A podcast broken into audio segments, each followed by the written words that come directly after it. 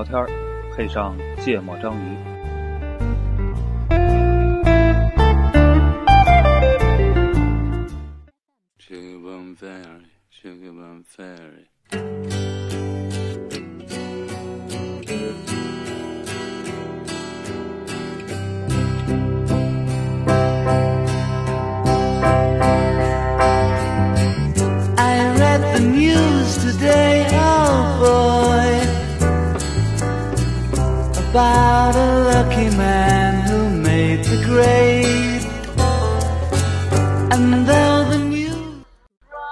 大家好，欢迎收听芥末章鱼，我是顾哥。一泽我是娜娜。哎，怎么说话呢？嗯，调一下那个电乐。啊、我们上期聊的港片儿，然后呢，呃，这期我们，呃，我先说怎么想起的这期的话题哈。那个前两天干了一个好多年没干过的事儿，嗯就在论坛上跟一帮人吵了，就几百层楼，就是对对对着卷。我这真的已经好多年没有过，就是心气儿哈，没嗯没那个闲心干这种事儿了。但是前两天就是干了一次，呃，什么背景呢？那个我球迷嘛，看了场球，然后看完场球呢，在这个这个呃也不说哪个平台了，就是一个一个好多足球爱好者、球迷的一个一个论坛上发了个帖子，就是评你发的主帖，对，嗯就评论了一下某位球员在这场比赛中的表现，嗯我个人的观点，嗯。然后呢，就激起了这个该位球员的的一众啊、粉丝追随者的不满啊，就开始跟我对着喷。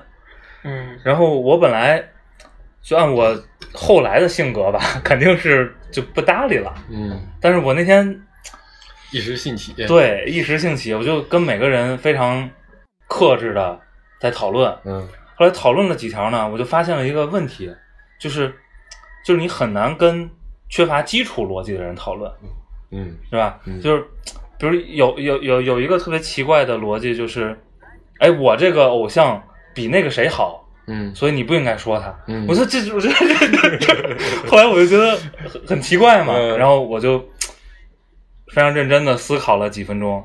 我觉得不应该跟他讨论，就应该卷他，然后我就我就我我就开始喷，你知道吗？就是吵了真的好几百楼，嗯然后就那天那个事儿之后，我就觉得应该找一期我们来聊一聊跟这个偶像以及偶像的追随者相关的这个、这个关系，而且我觉得跟上一期呢也有一点点嗯，衔接，是吧？这个但我觉得这个跟可能不一定是跟偶像有关，嗯，这个就是跟网络的这个这个这个对呀、所以我我们我们就是去聊这里边的这个什么嘛，我我也分享一个吧，嗯就是大概是去年的时候吧，六七月份那时候不是赋闲在家嘛，嗯我那时候看那个《冰与火之歌》，嗯看到第二集的时候，我就觉得我操，这拍的都什么玩意儿啊就内心非常的愤慨。嗯。然后我就就的确有很多的想法，于是我就写了一个写了一个评论的文评论的东西，嗯。大概几百个字吧，可能嗯。快一千个字的样子，然后就发在了那个豆瓣里面，嗯。然后也收到了无数的，就是也也有认同的嘛，肯定的，嗯。但更多的都是喷评，嗯。里面最多的很多的一个观点就是，你他妈不爱看，你别看啊，啊或者说楼主有没有他妈认真看啊，啊对吧？啊你根本就不懂《冰与火之歌》。然后我当时心想说，我操，我从第一季开始追，对吧？嗯而且我虽然不算不算特别特别的投入吧，嗯但至少我觉得基础的逻辑和分析这些，我都还是还是还是有那个、嗯背景知识，我也都有，嗯也没有说什么特别不合理的地方。然后我也我也试着去跟他们啊辩论了几个，啊我发现啊我操没用。啊，就进入了跟我一样的流程，对是吧对对对对。我后来，但我选择就在就那个，我就我就不理那些人了。啊对对对对，我我我从来不不跟这种就不参与这种评论里边嗯啊，因为我觉得我说不过他们，啊就是我没有办法把自己就是捋明白，不是把自己捋明白，就可能 他就是缺乏技术逻辑的。操！没有没有，过分了过分了啊！不我其实挺同意的，真的，嗯因为我我只能在我的角度，就我没有办法理解他的思思路，啊啊。啊所以我只能不停的在说重复的话，所以呢，我就不不说了嗯。啊，你们爱喷喷吧，嗯，嗯。所以我们这期的主题叫做偶像爱豆和脑残粉。啊。然后我们开始呢，我觉得还是先聊点正经的，嗯，就是我觉得偶像这个概念还是有存在的价值的。就是木偶雕像嘛。其实我觉得从它起源就有存在的价值，是吧？嗯起源还是跟原始的一些崇拜对，有关的。嗯但我觉得放在就是当今社会，我觉得它仍然有存在的价值，嗯因为每个人你还是会有一些这个标榜的榜样嘛，嗯或者说有你特别希望成为的一些样子。呃一些角度，不一定全面成为、嗯成为那样，是吧？所以我觉得本来这个概念还是一个挺正面、嗯挺充满正能量，是吧？嗯有助于社会和谐嗯和这个弥补啊人民幸幸福生活的诉求和这个精神追求，哎一些一些差距的。然后呢，一个非常重要的想象共同体。对对，所以我们先先之前好像也没特别交流过这块儿啊，借借着节目机会也但咱们这期要好听，不应该上来就喷吗？不着急，不着急，不着急，我们最后会有喷的，大家敬请期待。啊 你们也别着急啊。然后那个还是先问问两位主播，就是自己人就成长过程中，也不一定是现在的，嗯嗯成长过程中有什么有没有过啊？然后如果有过，能想到的是谁？然后大概可以说说是什么原因，去去去设立了这么一个偶像。就我倒没有那种就是所崇拜的感觉。我觉得不一定是崇拜，有可能就是非常欣赏或者非常希望拥有他身上某个特质。顾哥有吗？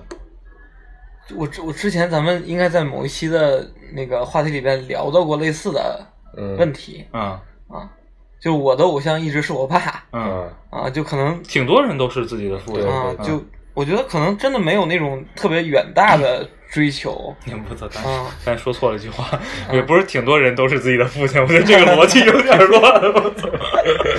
挺多人的偶像都是自己的父亲。嗯然后我我我就是，可能打我上初中开始就有了那个偶像的概念的那个时候，嗯才才理解原来我对我父亲有这种崇拜感。崇拜感。嗯啊，因为因为就是几个方面吧，就是第一是我觉得他博学嗯啊，因为他也就是虽然没出过国，但是他那岁数的人已经把就是祖国的大江南北走遍了，见到了很多的这个就是人情世故什么大千世界。各大千世界啊，没事直说。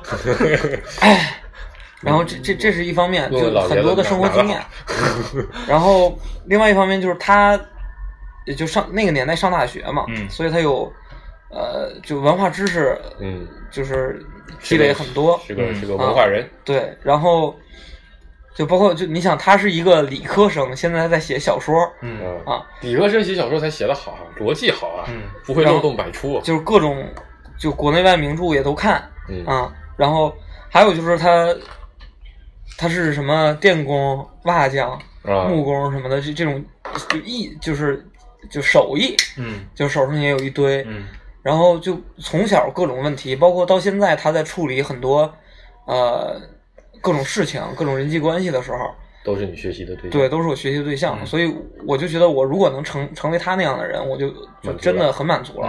嗯，这是特别典型的榜样嘛。对对对对就其实其实我刚才说就，我我父亲对我的作用也是榜样嘛，就是跟顾哥比较像，就我就觉得会吹口琴是吧？会吹口琴，会写字，嗯啊，字写的特别好看，嗯时不时还画点画，嗯嗯，对吧？然后家里的水电泥瓦木匠全都自己做，嗯车也自己修，嗯对吧？然后做什么事儿呢，都特别有方法有条理。我觉得我现在的性格就的确就是我觉得奔着我爸那个我觉。得每个小男孩儿对就就几乎都有很大层面是这样的。对嗯但是呢，你说把他当偶像或者崇拜吧，我觉得又说不上。就只是只是个榜样，就学习的样子。就他给我带来印象就是，我觉得哦，男的可能男生可能就得像他那样，嗯就得会很多很多的手艺，什么都得自己来，嗯这样的责任也得自己扛。然后就说起这个，我决定这期节目父亲节发。我 我又要把话题拉回来，对吧？就是我第一次觉得很喜欢一个，就除了父亲，就不是这种，就明显感觉到我、嗯我我很我对他有特别的这种，不是那种那种比如朋友之间的喜欢，而是就是跟一个比较远的人的那种喜欢，还就可能上初中之后的两个人，一个孙燕姿，嗯，一个周杰伦，嗯但其实也不是偶像，就不我是明白明白。不是那种觉得他什么都好，嗯，不，我们初期不，我们现在这阶段聊的这个偶像概念是真的最朴素的那个偶像概念，就是就我没有神化他，也没有对对对没有把他放高，只是觉得哎这人，但我其实也不觉得他好，但我就觉得他很酷，嗯很招我喜欢，嗯嗯，比如周杰伦，我就觉得他很很很特别，在一开始，尤其是第一张专辑还没有什么人听的时候，嗯那之前也说我的优越感是特别强的，嗯所以那时候对周杰伦感觉还蛮好。嗯然后孙燕姿，其实她没什么特别的，我现在想起来，那个时候这歌也很普通，对吧？然后哎不能说很普通，但得罪很多人。就歌，你现在从音乐的角度来说的话，其实没有什么特别大的对，音乐成就。然后呢，这个人呢也没有什么很特别的，有啊，胸小 这中国女性很普遍，，OK，不特别，就反正就是一个挺普通人，但对他的感觉还是蛮蛮蛮，就是那种哎，他做的事情我会有喜欢的感觉，或者有欣赏的感觉。对我后来有想过，就刚好前段时间有有一个应该是孙燕姿出道多少年，有个人写了个总结她的文章，嗯就是孙燕姿还是缔造了一些形象在的，嗯，就是她是一个叛逆的形象，在那个时候的乐坛是比较少见的那个。时候出出道的歌手很少有那种就是特别短的短发，对，然后女生像她那样子唱，就然后打扮的其实也偏中性，但又不是非常的中性，对对。所以就那个人对他的总结就是，他是一个带着叛逆形象的，嗯。但又不是完全的离经叛道的，嗯所以是可能是比较符合那个时候的青少年的一个内心诉求。嗯本质上我还是个乖孩子，嗯。但我还是想尝试一点出格的事情。所以孙燕姿的音乐，她当这种就是经常会做一些尝试，嗯。往往那种艺术性的方面尝试，但很快又会回来嗯。啊、所以我觉得可能是这方面的原因，我对她的欣赏还是蛮多的。嗯然后这几年觉得特别酷，尤其最近一段时间，我觉得特别酷的是，因为最近又重看那个 Top Gear，就那个嗯，汽车节目。对，我觉得那三个人的 人生态度和、嗯和做事情的那种感觉，我就特别特别的喜欢。嗯就有会产生那种我要是也能像他们那样火上一段时间，那真的是太好了的这种想法。嗯，中间反正很多人我会觉得啊很厉害，嗯很强，然后很很屌，蛮屌的，但没有那种我一定要像他那样的那种嗯。感觉。我对我觉得也谈不到说我一定要像他那样啊，我觉得这个可能也片面了。嗯对，那我觉得就是这这这个描述其实符合你对偶像的就就第第一阶段想 想讨论的那个，就想分享你的第一阶段的，我能我能想到第一个，呃，但我对我能想到第一个就是这个大爷已经去世了，嗯，叫马三立，呃 那个克鲁伊夫。啊嗯。你们不看球可能不知道，嗯。这个荷兰人，然后是个，我觉得在在人类的就现代足球的历史上是个非常重要的人物。嗯。然后我还把他的一句名言纹在了身上。嗯。然后就是，我觉得，我觉得我对克鲁伊夫其实是有一定程度的这个崇拜因素在里面的，嗯。因为他是一个讲究，就我要靠踢的好看赢，嗯，他是就是纠结这个事儿的一个人，嗯就是我我不能为了赢而无就防守反击是绝绝不接受的，嗯。对我一定要踢球第一是好看，对，一定要一定要流畅，一定要美，一定要进攻，嗯就是一定要非常的比赛非常的精彩。嗯。然后我同时还要结果，然后并且把他的基本上一生都奉献在这个这个事业上，而且嗯。关键取得了确实极其高超的成就。嗯。我觉得在你说球员时代，球员时代就相当牛逼，这是在历史就是非现役球员里可以和大家熟知的马拉多纳、嗯贝利齐名的嗯。这个运动员。然后在他后来执教生涯也是极其成功，嗯。所以所以这是挺早，大概嗯。十几岁的时候就一直非常嗯崇拜。嗯然后因为我们第二阶段要过渡到跟，跟那个比如演爱娱乐业呀、跟这个什么相关的。然后如果涉及到娱乐业，就是张国荣嗯，啊，我这个倒谈不到崇拜了，但是嗯非常欣赏。你你你最喜欢他的是什么呢？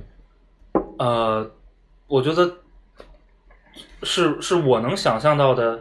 我刚上期节目我说了，我说这是华人嗯，第一第一巨星。嗯。然后我觉得上一个华人巨星呢，这个叫做梅兰芳先生，就是就所以就是我就说一样的标准，嗯。就是非常的职业，有艺术成就，然后非常的敬业，嗯嗯。然后本身的艺术产出水准嗯。都很高，嗯。所以然后我觉得人的形象嗯，就是整体形象和气质也都非常完美。非常好，嗯。对，这是能想到的两个，然后啊、都不在了哈，那个还有一个还有一个活着的大哥，是我们的窦大仙啊，啊，这也是我个人非常嗯欣赏的一个、一个音乐家，嗯，替他担忧啊，怪不得秃头了。所以所以刚才我们我跟黄世博说的稍微多点儿，除了这个父亲啊啊、嗯。这个就是如果如果非要再找一个，别勉强啊，别勉强，别勉强。我就我就只能找到周杰伦了啊。啊，啊，因为我说实话，我对于别人的生活一点都没有了解。没那么关心，嗯。然后我对于别人表现出来的成就，嗯。还有就是他展现出来的这些能力，嗯，呃，我觉得他是就是真的受很多因素因素的影响，就很有可能，我觉得就是比如一哲的主播，他活在那个张国荣那个环境里边，可能也不错。也不错嗯啊，所以我会就是考虑那个场景，嗯，可操作性，对，然后然后 执执行路径。就之所以我觉得我我父亲比较牛，是因为他那个那个年代太太苦了嗯啊，然后他的这个成长的经历也我的也都听过，嗯。所以我会觉得真的很不容易。嗯。然后像周杰伦呢，也是因为当年在桌子底下写歌词写了那么多年，然后后面又展现出来非常多的这个所谓的就是华语乐坛的好多的各种他的才华和特点，他艺艺术成就也挺高的，对对对，嗯。创造了一个就是就这一期我们我们也单列一期节目评价过。对。对对，创造了一个真的是全新的全新的时代。对对，嗯所以我会觉得那那个他可能会会被我认为是嗯第二个。嗯哎，我突然把那个顾尔波对上了我们上期不上上期聊的一个标签，嗯其实是特别受到了勤奋、啊，认真这个价值影响的一个人。其实你再看提的这两个人的点，都顾哥是就是一个很勤奋的人啊，就这就他的不，他的我就说他选择这个对啊对啊这个欣赏的人的标准嘛，嗯可能也跟本身你是不是在一个有挑战的环境中，凭借自己的勤奋和认真，这个取得一定我觉得。这个可能跟我看那些什么玄幻小说也有关，就是英雄主义，他就好多，就如果他成生出来就是英雄，我觉得没什么牛逼的对。他他生出来就特别牛逼，他不是英雄嗯，啊，就就可能会受他妈是英雄。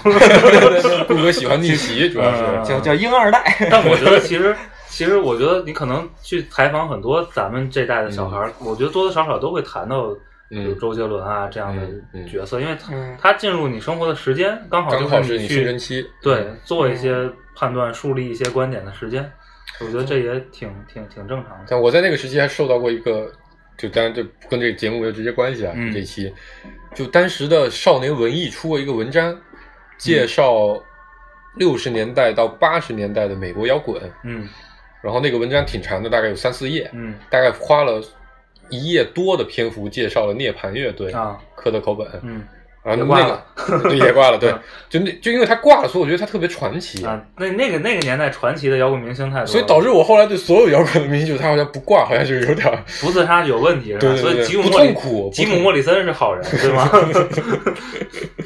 所以我觉得，就的确那个年代可能对你的审美会有特别大的影响，嗯。嗯，然后刚好是在那个时期吧，所以其实刚才我犹豫了一下，我本来说我特别崇拜两个约翰，嗯一个约翰克鲁伊夫，嗯一个今天的电乐约翰列侬，但是嗯对于这个列侬同志，我还是有些怀疑的，因为嗯因为主要我担心把自己引引入歧途，你知道吗？我们 听首歌，对，我们先听首歌吧，回来我们聊后边想聊的，这是顾主播的吧？童话镇，对对对，这个是呃，就好多脑残粉的 偶像。嗯，来一发。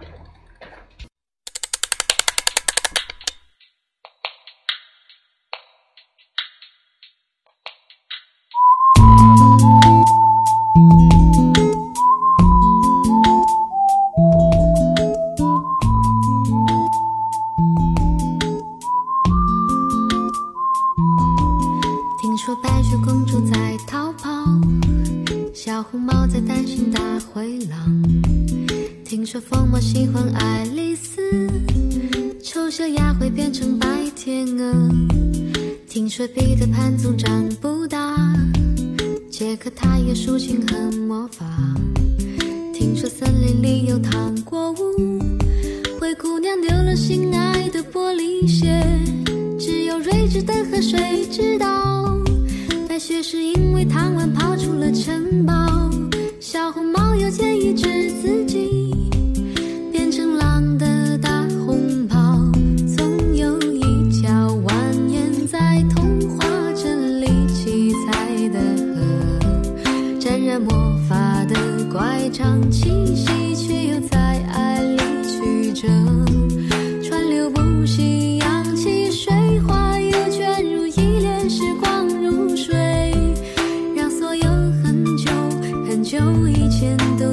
幸福结局的时刻。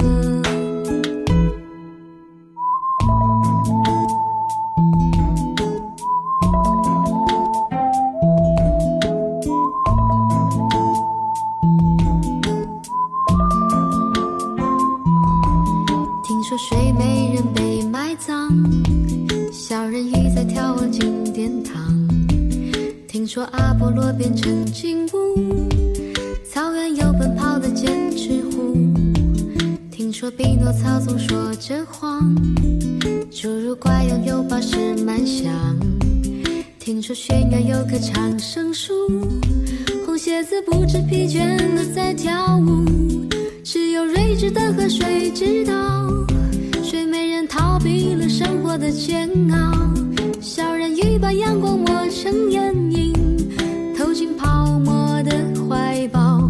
总有一条蜿蜒在童话镇里七彩的河，沾染魔法的乖张气息，却又在爱里曲折。听不下去了，那个 回来接着聊那个顾博先给我们科普一下，这个来一发是干嘛的？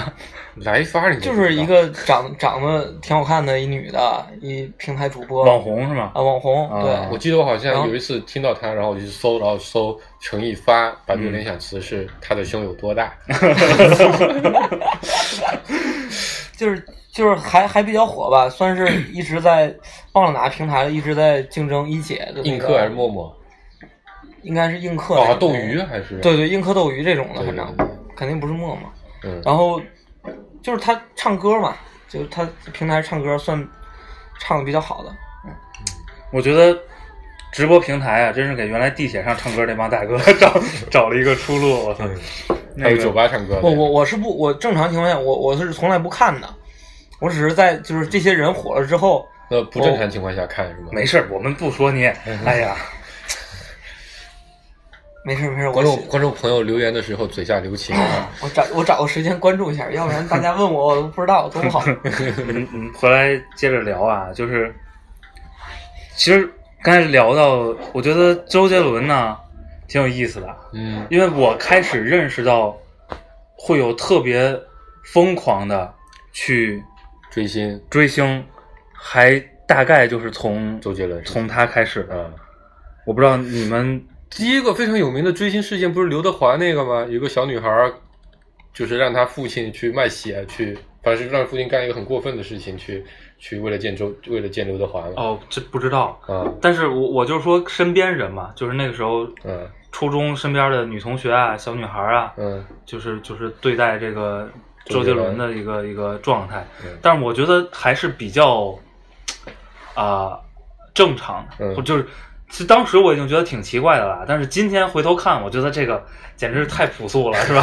可能就是买买贴纸呀，买买海报啊，嗯是吧？在某个地方写写他的名字啊，对对对抄抄歌词啊，我觉得这也就到极限了，是吧嗯？但我我已经觉得挺变态的。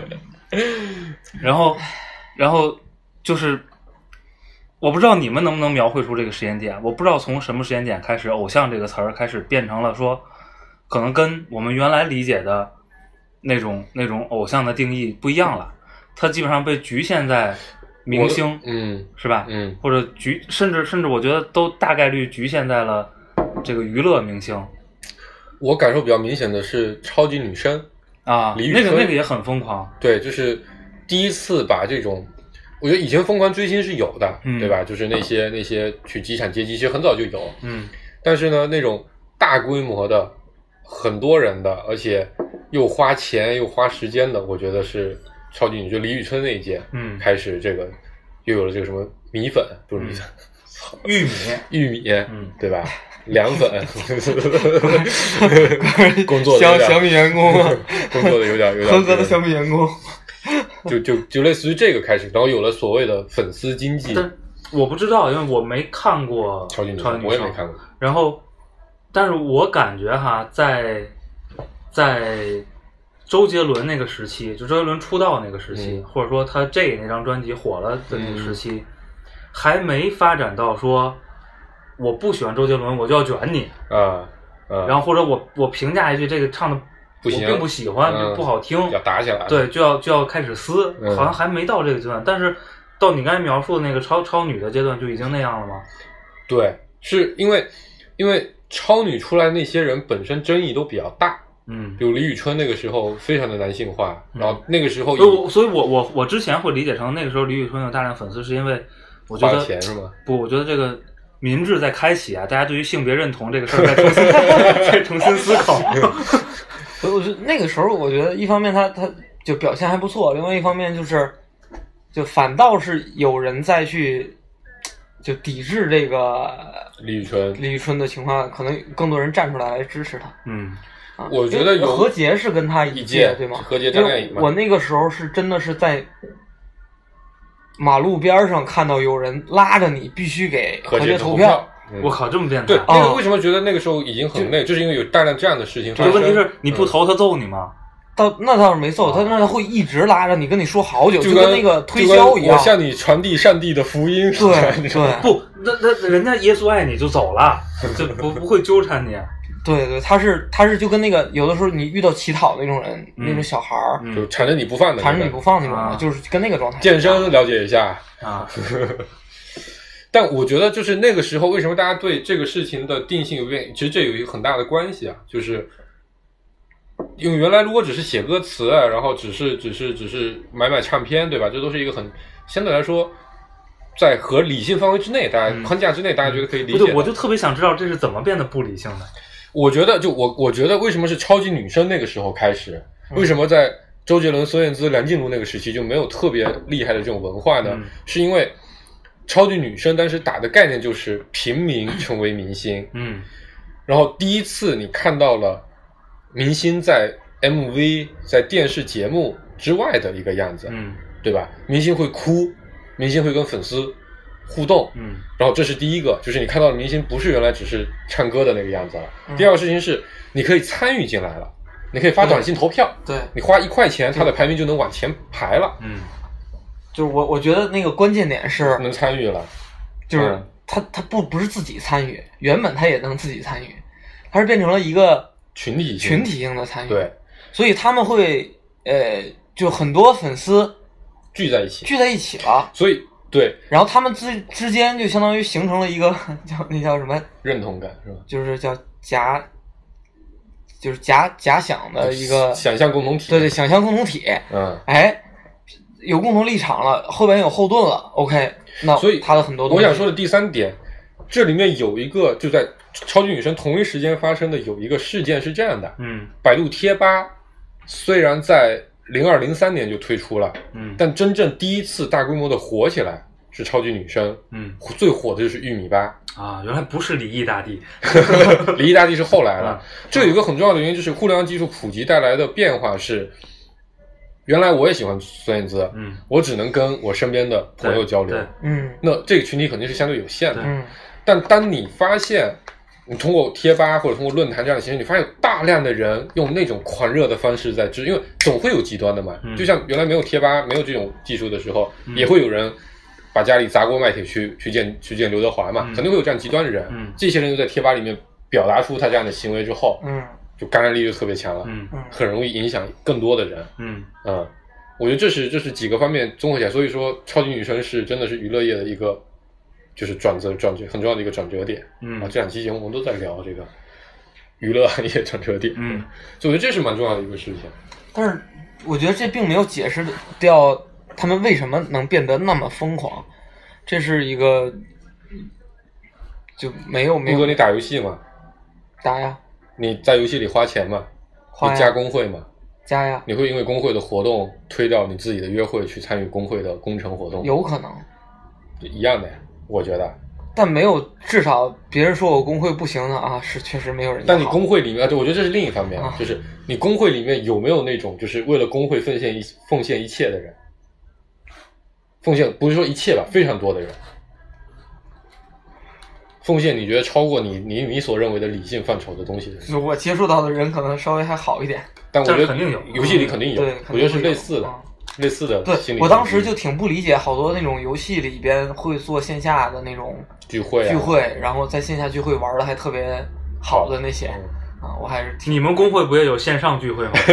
你线上是见证过线上你今天都去哪个副不不不，本了呀？他们他们有那个工会活动，我还赶上过一次。聊天是吧？他们在 YY 上就是轮流唱歌，啊，完了很奇怪的，你知道吗？我当时觉得这个世界太神奇还有这。事儿呢，我都不记得了。我靠，这这绝对有这事儿，年少我轻狂我我亲历了。尿少情况，然后我觉得是这样，刚才其实有一个理由，我还觉得挺成立的哈，因为我觉得一个人和你把自己放到一个群体里，这个群体肯定会对你有正向的加强，嗯，嗯会让你这个原来有的情绪会变得更加的激烈，对，而且有人在肯定你这个情绪嘛，嗯。这本身就是你有正向反馈的话，嗯。就那个什么。但是是这样，就是，嗯、首先首先，我我没太搞清楚，就是你和你的这个爱豆之间的关系，啊，就是他其实在在我我看到他们的，我从外部看到他的表现，嗯其实形成了极强的利益共同体。嗯就是你不能，你别说攻击他，嗯就是你不能用跟我不一样的视角评价他，嗯否则我就认为我受到了攻击，嗯我就要回击。嗯就这种情绪来自哪儿？其实我没特别没特别明白。我觉得这是运营的结果嗯，啊，有可能是运营的结果，就我觉得，我觉得这是我我我的意思就是，运营的结果为什么会对啊、因为你知道那些粉丝都是非常普通的这个这个群众是吧？嗯然后这个这个，我我我没太理解为什么运营的结果能对人的心智产生这么大的这个这个影响。就是我觉得有点像那个那本书叫什么？讲群群众就会弱智的那本书，乌合之众，乌合之众，其实有点像那个意思，就是你想传销嘛，类似的这种这种心智控制，嗯可能是一部分的原因。就我所谓的运营的结果是，那些粉丝团的运营者多少会采用一些这样的方法。但我觉得这可能会波及到就是特别死忠的那部分人，啊就是但是现实不是啊，就是现实是大面积的，对，但我觉得还是，就是他们哎，你看爱豆圈嘛，都会分，嗯，对吧？就是最顶级的那些，我也不知道怎么叫，就就传销的第一层嘛，第一层帝王粉吧，啊。然后完了有资深粉，嗯然后完了有有有有有有外围粉，嗯，有路人粉，路人粉，嗯外围路人粉不了路人完了就是路人黑，嗯然后完了黑纯粹的黑的，外对，就是这样是是有分层的，就是你能看到玩的特别激烈的人，一定是更隶属于就更核心的那个圈子的人。那我可能把核心圈子想的太小了，是吧？你想，比如说，就拿李宇春来说吧，李宇春微博的粉丝应该是几千万，嗯对吧？这里面肯定包含了大量的路人，就无一不小心关注的，还有新浪微博强制让你关注的。但是，就算他的核心圈只有百分之一，哪怕千分之一，嗯那也有几万人几万人都去评论一条微博的时候，你想象一下那条微博下面的是，的的氛围是什么样的，嗯对吧？你是很难去跟几，哪怕不是几万人，两千人就够你受的，不，而且你是很难去改变这种三人成虎的感觉的。就是我觉得就是有一方面原因啊，就是因为就是有了网络之后，就是也不是有了网络之后，就就现代人、当代人，他当代现代是两类，现代现代就现代现代人就是更愿意站队，嗯然后站队呢体现在一个明星身上，他如果站队是捧他，那就不会愿意去接受对立面的一些信息，然后这样就是，就他如果比较坚定的去站队的话，就会判断你对面的很多东西是攻击性，攻击性的，嗯。啊，或者可能是假的、造谣的，然后等等等等的，然后他就会认为你是恶意的。嗯。这个时候他的反反应，他反馈出来的东西就可能你会觉得他是恶意的。嗯啊，就这期我有三个问题啊，咱们现在讨论第一个，嗯然后第一个我我再再往深再问一点，就是其实如果是比如咱仨操特别信仰芥末章鱼电台、嗯是吧？嗯然后我们坐在一块儿去做这个事儿，我也有这样的粉丝的啊。，对，我们坐在一块儿去做这个事儿就特别开心，嗯这是一个彼此加强这个认知的过程。嗯我觉得这个整个这个过程，甭管外部的人看还是我自己看，嗯我觉得这都是一个正常的不坏的事儿，对，嗯是吧？我也不嗯不说它多好，嗯嗯然后就我我一种寻求认同是去寻求这种认同，是吧？嗯然后另外一种寻求认同是我去对抗，嗯嗯是吧？我去跟不认同的去对抗，就是这种靠对抗增加认同这个事儿，到底有效吗？我其实是我觉得是我其实是质疑的，这啊，这又要回到精神分析法了，嗯对吧？我我我在呃，就徐志远那个那个那个被骂的特别强烈的那段时间嘛，你说马东那期还是于马东那期飞鸿那期啊？就那两期是是一个啊一个时期，啊因为马东那期之后，于飞鸿那期就被翻出来了，嗯。所以就被就被就被放在一起骂了。嗯。就我当时觉得很很难受，就应该好像在某期节目里我也提到过，就我觉得很难受，我觉得就徐志远说的没那么差，嗯。有他的价值在，嗯。对吧？你应该辩证的来看。嗯但我的我就后来就反思，就包括我的那个精神分析法导师嗯给我提醒，我当时发了还应该不下三条四条朋友圈来评论这个事情，评论的很多时候其实也带着一定的攻击性，嗯就攻击那些骂许志远的人。嗯然后他给我提的醒就是，就这个事情，他问我这个事情你在寻求的认同感是什么？嗯为什么你？因为他看到的是我发朋友圈，本质上他觉得是我是在寻求一个认同。嗯其实我后来反思，我的心态就是，我我把我的观点表达出来，我骂出来了，嗯。我去对抗他了。嗯。如果这个时候有人能够再来认同我，嗯。我会觉得认同感特别的强，会知道哦，我不是孤单的，我不是不是仅有我这个，这个世界上不是只有我这么想嗯，啊。这个认同感对我来说，我现在后来在那个反思的时候，我就觉得还是蛮重要的。所以你觉得这个是通过对。通过对抗来嗯。找同志，对。然后进而获得这个同志的认同感，然后再正向正向加强。对嗯，我觉得这个还是蛮蛮重要的一个一个事情的。嗯。嗯就不光是在脑残粉的行为里面吧，嗯。就在普通人的的的的，比如我再举个例子啊，工作里对吧，我们难免会有这种不，这就是一样。这跟其实刚才嗯。跟顾哥最开头说的事儿，这背我认为背后是一个逻辑，就是嗯。你在艰难的时候勤奋努力，比你在那个什么顺畅的时候勤奋努力要来的那个。就我我有时候我我观察到自己还会有一个这样的心态，比如说工作里对吧，大家讨论一个工作议题，那两边会持有不同的观点，嗯。一开始可能你的目标是解决这个问题嘛，嗯。当另一边提出反驳你的观点的时候，嗯。大部分人的下意识反应，包括我自己，经常下意识反应就是我要捍卫我的观点，嗯。我一定要想出理由，这这个防守是天生的。，对反驳你嗯。嗯。啊、甚至当你反驳到一定程度之后，你就忘了一开始我们是要来解决这个问题的，嗯。你后面会变成为了防守、对为了防卫而防卫。对，嗯我觉得这是人的一个对这是很正常的一个一个一个一个一个心态的一个应激反应。嗯。对，就在那种时候，我认为大部分时候是非理性的。嗯，嗯，好。那个，你这这个问题，顾罗有什么想给我解答的吗？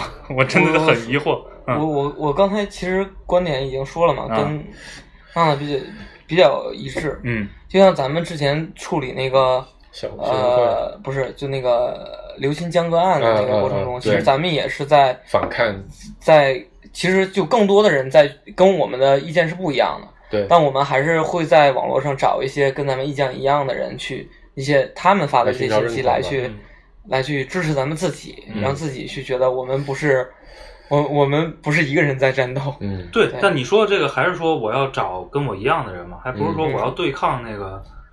就这个过程其实就是在对抗，我理解。我。觉得也会有，就我对抗完了会有一种优越感在。对，嗯嗯，好，我们再听首歌，回来还有两个问题要请教二位。黄主播，早点睡。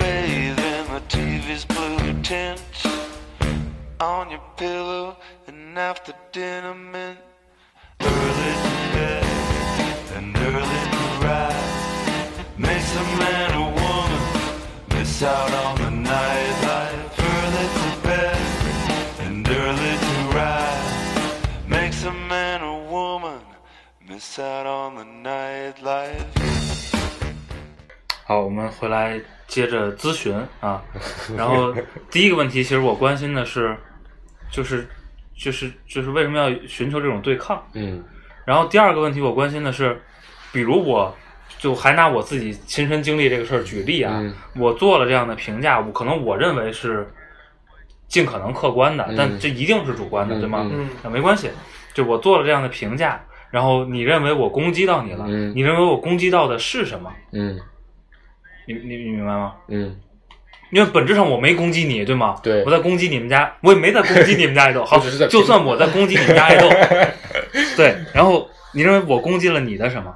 嗯，你的爱豆，这个是问题结束了。不，你攻击了是我对是，我是这样，你你你，我我再解释一下我的问题啊，啊因为我是一个非常寻求语言精准的人。啊如果我的评价是粉这个人的都是傻逼，嗯。那我攻攻击了我攻击了你，嗯嗯。你对他的喜爱嗯喜爱，嗯。对吧？但我我没干这个事儿，嗯。啊，我觉得，我先说一个一个观点，我觉得并不不一定会全面啊，就是想想到啥说啥。嗯。就我觉得他们在反驳你的时候，嗯首先他非理性，嗯。非理性的结果是他并不是在在以逻辑的方式，因为你你你攻击了我，我觉得你说的不对，我们俩探讨一下，得到一个对的结论。嗯。更重要的事情是，我要把我的情绪嗯，宣泄出来。对我明白。这你嗯还是在说他为什么有反击这行为吗？嗯我就说我攻击到你什么了？你有了这样的情绪，你攻击到了我长期以来坚持的观点，我觉得，反正我我刚才说的，之所以我说是情绪，我你攻击了我的价值观，这什么价值观？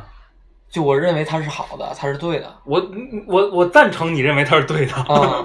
不是我不是赞成，就是我不反对你认为他是对的呀，对吗？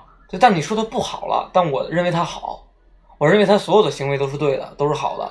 但你讲出来他的不好，嗯所以我觉得你攻击了我长期以来认同的东西，那我就觉得你在攻击我，你在你在你的思路跟我不一样。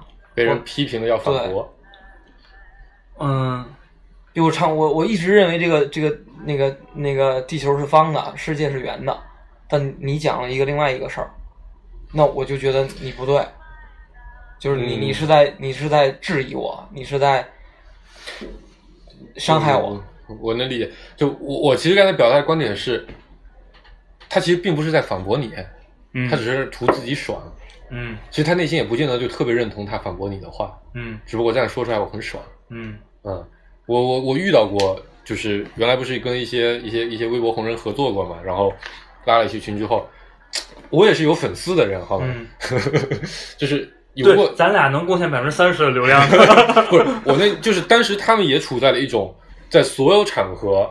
在所有地方，就你能觉得你至少我是这么觉得，就是很多地方他都会维护你的这么一个这么一小群人，大概嗯就十几二十个吧。嗯就你说什么都对，不接对别人说就是他说什么都对，我不接受任何反驳。嗯本质上我觉得他就是为了说出来之后很爽。嗯其实他也不见得就觉得认同，因为很快他就喜欢上了薛之谦之后，他就再也不理我了。嗯啊，类似于这样的一个一个一个一个状态。嗯所以他只是在那个时期这么说，他自己觉得很酷、很好玩儿、很很爽啊，并不是他真的就这么认为的。嗯所以他，我觉得他并不是你不能把它用一个逻辑的方式来把它重新解解解解读之后，再来推测他的动机。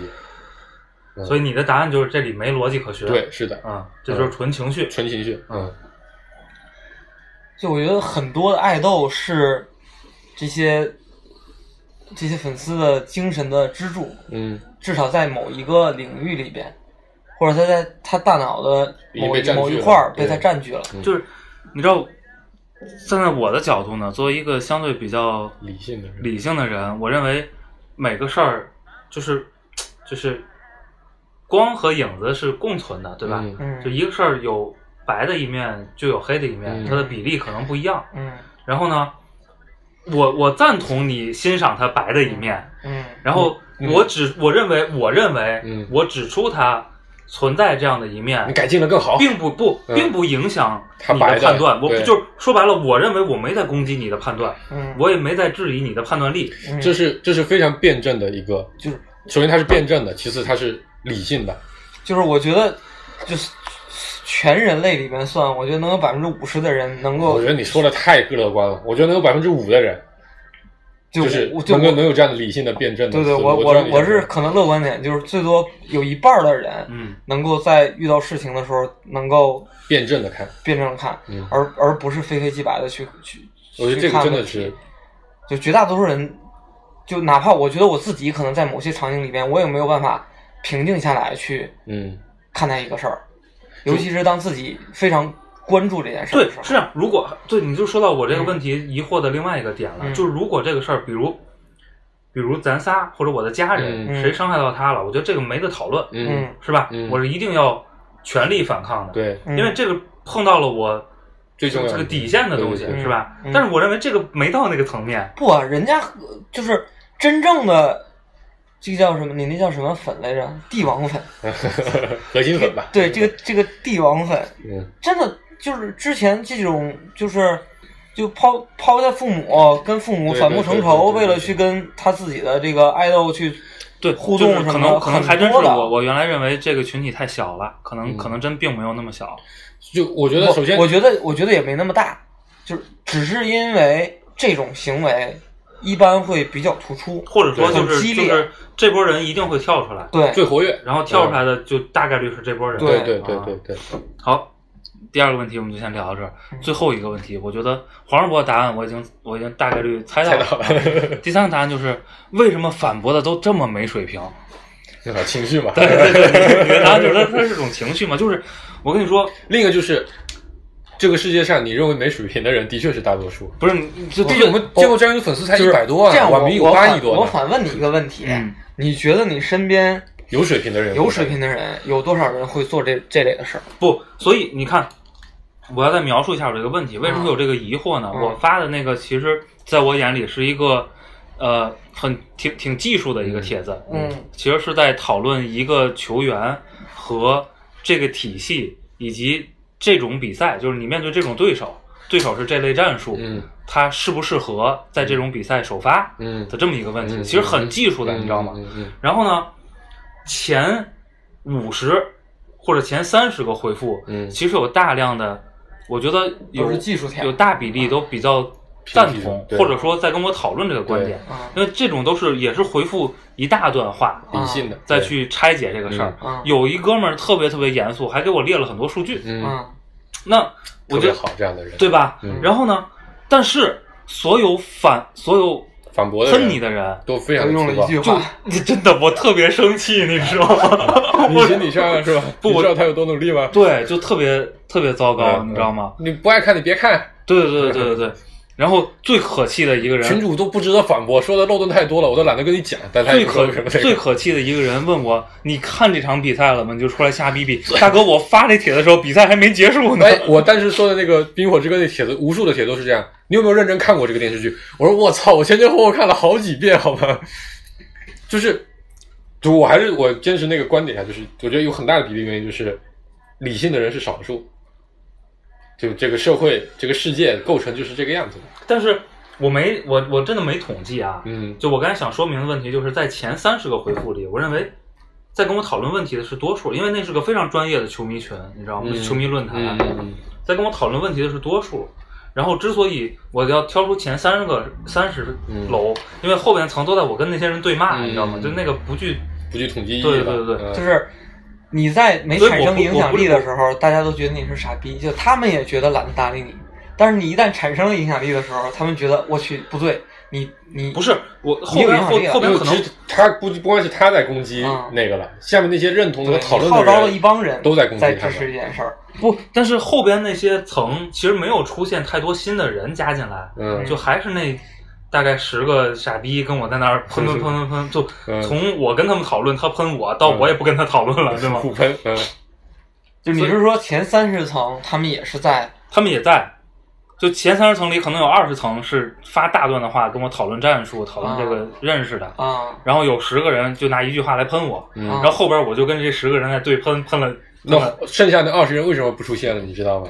不知道。打字太累了，真的，我觉得这是非常重要的原因。对我当时也觉得很累，我当时，但是我我特别生气，你你情绪来了嘛你知？道我生气的点就是嗯，我们打了这么多话，你就说一句没错，没错，就是这样的呀，来那个就是这样的，这就是就是傻逼是如何战胜牛逼的人的，就是把他先拉成跟傻逼一个水平，然后用他丰富的傻逼经验来打败你的。不，事实证明他们并骂不过我。那是因为你傻逼的经验也非常丰富嘛，对是吧？对对，真的水水平太差，就是因为理性是很很累的一个事情，对吧？所谓的人们的这个英文单词叫 civilized，就是文明化的这么一个过程，本质上是反人性的一个过程。我觉得啊，嗯嗯不是是是压抑天性的一个过程，是把你的兽性，把你的那种狂暴的欲望压抑下来的过程。所以能做到这个人，的确肯定是会比较少的。不不这么做，肯定会更爽。大多数人都选择了我在必要的时候压抑我的人性，在更多没什么后果的时候，我就释放我的人性。压抑是一个描述了，当然对，党性是高于人性。